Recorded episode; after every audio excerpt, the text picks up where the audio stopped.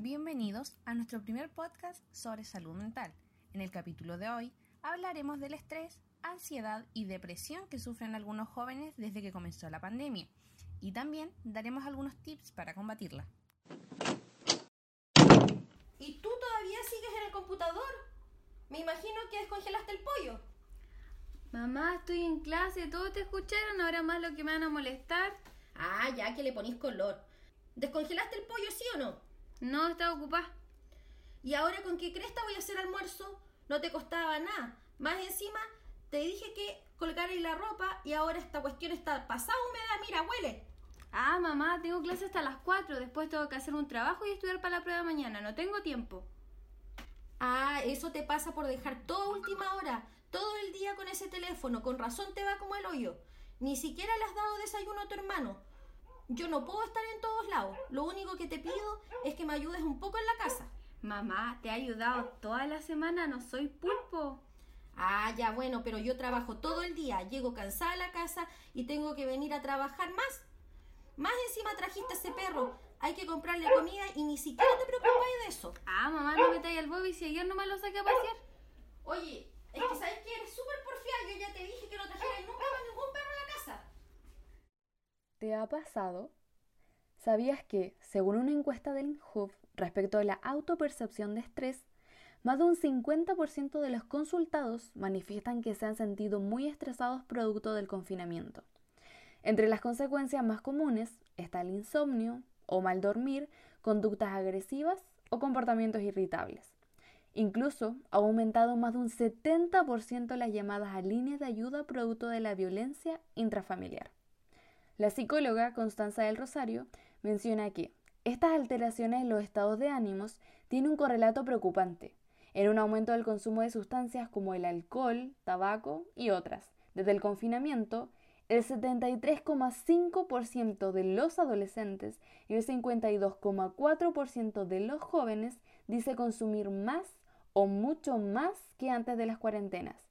Esta diferencia puede dar cuenta que los jóvenes, pero en particular los adolescentes, cuentan con menos habilidades para regular sus emociones y optan por el uso de sustancias nocivas que los ayudan a evitar sentir emociones incómodas y evadir la realidad frustrante.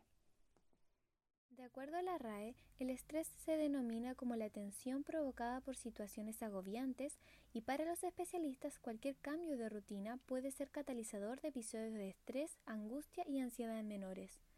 Para disminuir las posibilidades de estrés, los especialistas recomiendan crear rutinas con horarios establecidos para alimentación, aseo personal, estudio y sueño, motivar la actividad física, generar espacios de conversación y esparcimiento familiar incluir espacios de calma, contención y cariño, limitar el uso de redes sociales y cuando se utilicen guiar la interacción, fomentar redes de contactos, invitarlos a que hablen con sus amigos y familiares por videollamada.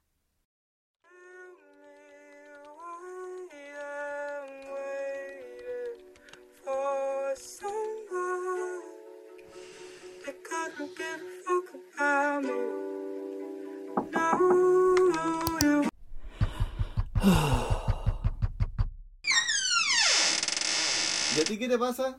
¿Por qué estás acostado? Nah, déjame solo. ¿Pero qué te pasa, po?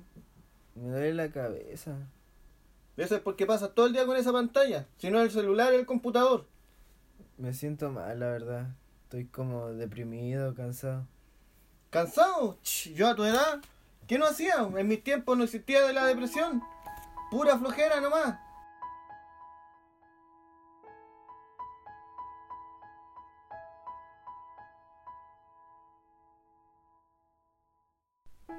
Este cansancio inexplicable que muchos estudiantes confinados están sintiendo puede producirse debido a un trastorno depresivo.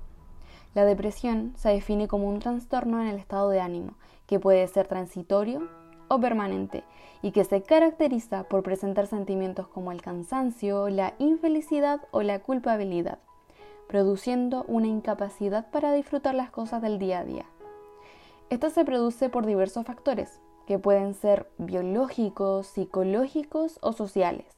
La cuarentena ha sido un determinante para las personas que padecen o han padecido depresión. La psiquiatra Paulina Troncoso de la Clínica Universidad Católica de Chile explica que el encierro prolongado tendrá consecuencias para la salud mental tanto de personas sanas como enfermas, debido a las diversas alteraciones en la vida cotidiana que cada persona deberá afrontar en el contexto de la actual pandemia. Hablamos principalmente de alteraciones en el ciclo de sueño, debido a una reducción en la actividad física normal y un incremento generalizado en cuadros de ansiedad y depresión, inducidos sobre todo por la saturación de información a través del consumo excesivo de medios de comunicación y redes sociales. Por otro lado, siempre está la posibilidad de que personas desarrollen cuadros depresivos en medio de la cuarentena y en torno al contexto actual. El riesgo aumenta exponencialmente en personas que viven solas. Según un estudio del Departamento de Psiquiatría de la Universidad de Pittsburgh, publicado en 2016, los adultos que viven solos tienen más probabilidades de desarrollar una depresión que quienes viven con sus parejas u otros integrantes de la familia. Algunos tips que entrega la Organización Mundial de la Salud para afrontar esta situación son mantenerse informado, escuche los consejos y recomendaciones de las autoridades nacionales y locales, recurra a fuentes informativas fiables, como la televisión, radios locales y nacionales, siempre y cuando sea de forma moderada para no saturar la mente. Establecer nuevas rutinas podría ser más ameno el confinamiento. Levántese y acuéstese todos los días a una hora similar. No descuide su higiene personal. Tome comidas saludables en horarios fijos. Haga ejercicio de forma habitual. Establezca horarios para trabajar y para descansar. Reserve tiempo para hacer cosas que le gusten. El contacto social es importante. Evite el alcohol y las drogas. No abuse de los videojuegos.